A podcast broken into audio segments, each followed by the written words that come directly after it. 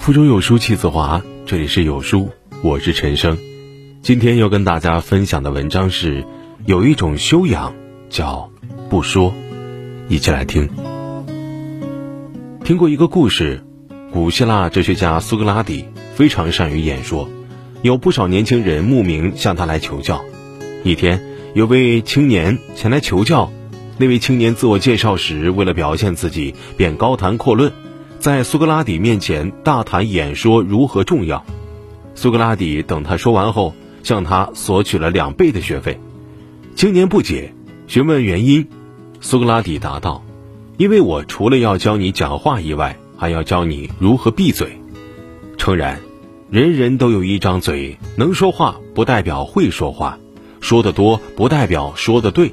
很多时候，口沫横飞比不上事实的沉默。”正如海明威说的那样，人用两年时间学会说话，却要用一辈子学会闭嘴。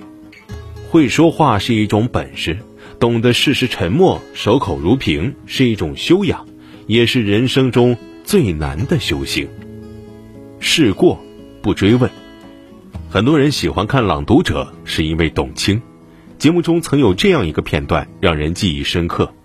徐静蕾给人的印象呢，一直是冷静优雅的，但在朗读者上，他读到“地上死了一个人，天上又多了一颗星星”的时候，却出人意料的泣不成声。原来他从小就跟着奶奶长大，对奶奶有着非常深厚的感情。奶奶去世那天，他一时间失了魂儿，落了魄，好久好久才缓过来。时隔多年。当那句话唤起他对奶奶的回忆时，眼泪便顿时决堤，奔涌而出。作为主持人的董卿，倘若此时追问、深挖更多背后的故事，就可以增添更多的节目效果。但是董卿没有，因为懂得，所以慈悲。人人都有一些深藏于内心的秘密，一些相对沉重的往事，不愿意他人得知，更不愿意被人刨根问底。很多时候，同样一件事情，对一些人来说或许已经是云淡风轻了，但对于有些人而言，却依旧是惊涛骇浪。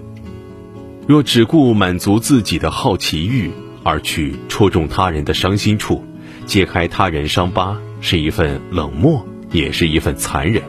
诚如张爱玲说的那样：“如果你了解我的过去，那你就会理解我的现在。”生活本就不易，倘若没有经历过别人的苦，不了解别人背后生活的真相，那便要懂得管住嘴，不去追问，才是一种尊重他人的教养。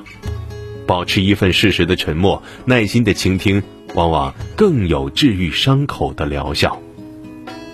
知人不评人，古人讲：静坐常思己过，闲谈莫论是非。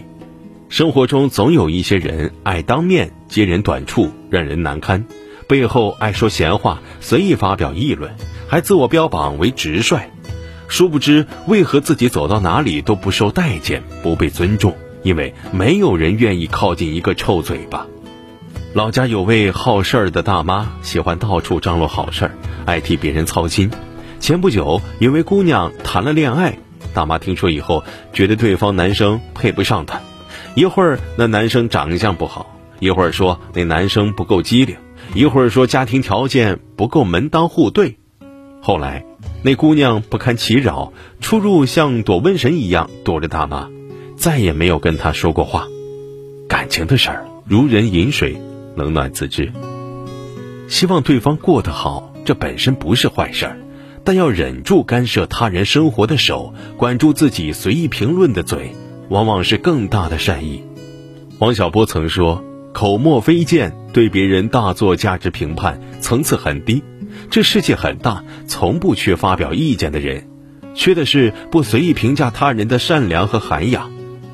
人前爱揭短，人后说闲话，不仅失掉了人际交往中的基本礼貌，还丢掉了自身的胸怀和素质。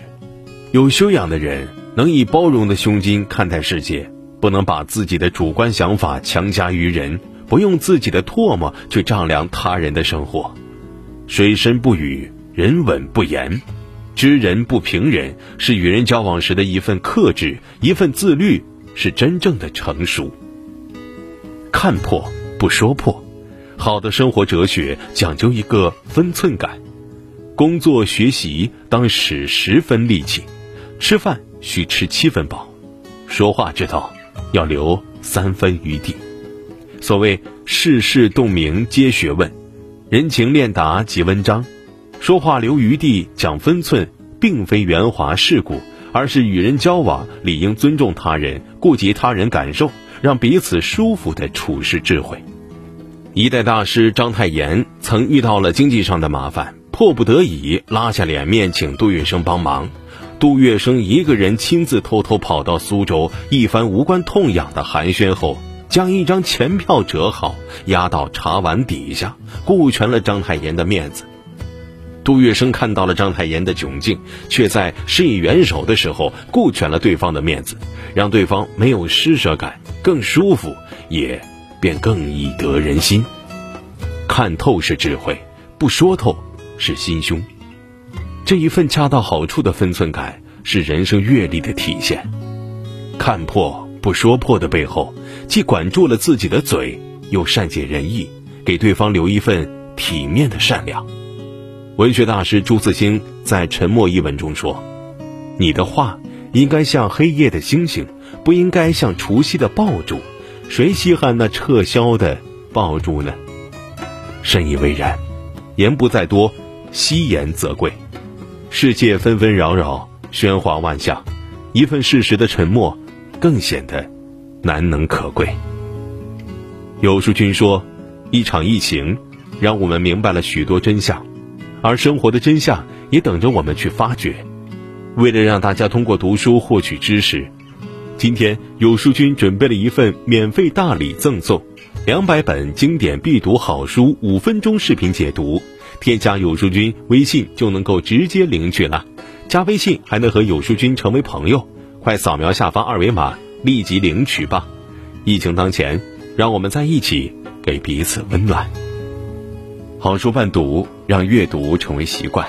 长按扫描文末二维码，在有书公众号菜单免费领取五十二本好书，每天有主播读给你听。我是主播陈生，在美丽的金华为你送去问候。如果你喜欢这篇文章，走之前记得在文章末尾给有书君点个再看，或者把喜欢的文章分享到朋友圈。明天同一时间，我们不见不散。